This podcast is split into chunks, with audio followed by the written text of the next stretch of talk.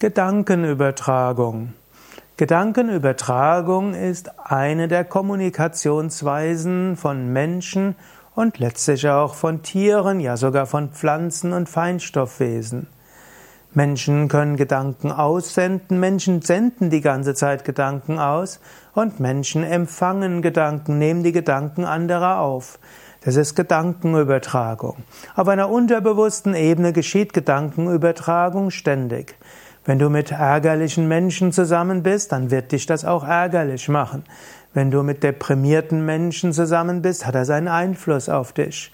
Und wenn jemand sehr enthusiastisch über etwas ist, ist das auch etwas, was dich berührt. Wenn du mal in einem enthusiastischen Vortrag gewesen bist, weißt du, da gibt es eine Gruppenenergie. Und in diese kannst du eintauchen. Und dann entsteht auch so etwas wie eine kollektive Gedankenübertragung. Auch ein guter Musiker, ein guter Sänger, in, gerade in Live-Auftritten ist jemand, der seine Gedanken und Emotionen weitergeben kann, kundtun kann. Das macht die Schönheit eines Live-Konzertes aus. Und das funktioniert nicht nur auf die Menschen, die gerade anwesend sind, sondern Live-Konzerte werden ja auch live übertragen und das ergreift einen. Sogar bei Public Viewing von Fußball geschieht das auch. Menschen kollektiv übertragen ihre Gedanken und spüren die Gedankenenergie der anderen, das ergreift einen. So kannst du manchmal überlegen, wenn plötzlich ein Wunsch in dir ist, der dir irgendwie komisch vorkommt, ist das ein Wunsch, der in mir entstanden ist, oder habe ich den empfangen als Gedankenübertragung von jemand anders? Manchmal passiert es, dass du einen Wunsch aufgreifst von anderen.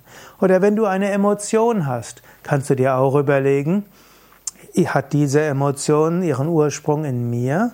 Oder habe ich sie per Gedankenenergieübertragung empfangen und das ist eigentlich die Energie eines, die Energie oder die Emotion eines anderen. Umgekehrt kannst du auch Gedankenübertragung machen.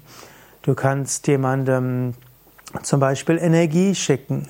Du kannst dir sagen, lieber, liebe sowieso, ich wünsche dir alles Gute. Ich schicke dir Licht und Liebe. Möge es dir gut gehen. Oder hm, wenn jemand krank ist, kannst du auch mit einem Mantra diesem Menschen über Gedankenübertragung Heilenergie geben.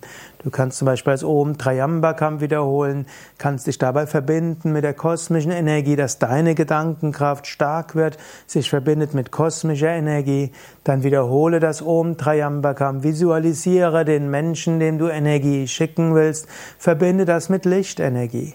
Du kannst dir dabei entweder vorstellen, dass Einatmen Licht in dich hineinströmt und beim Ausatmen vom Bauch und Herzen oder über die Hände die Energie zu dem Menschen hingeht.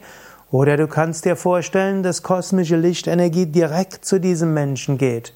Oder du kannst auch hm, den Meister, deinen Guru anrufen und bitten, dass von seiner Hand oder seinen liebevollen Augen oder seinem dritten Auge Heilenergie zu diesem Menschen hingeht. Du magst sagen, das ist dann ja keine Gedankenübertragung im engeren Sinne mehr. Gut, vielleicht hast du recht, vielleicht ist es keine Gedankenübertragung im engeren Sinne mehr, aber es ist trotzdem Kraft der Gedanken. Nicht mehr allein deine Gedanken, aber eben die Kraft der Gedanken auch des Meisters und letztlich des Göttlichen. Theoretisch könntest du auch jemandem konkrete Gedanken übertragen. Vor der Erfindung des Handys war da, und insbesondere Instant Messages und alle möglichen Dinge, die du sofort schicken kannst, war das durchaus hilfreich.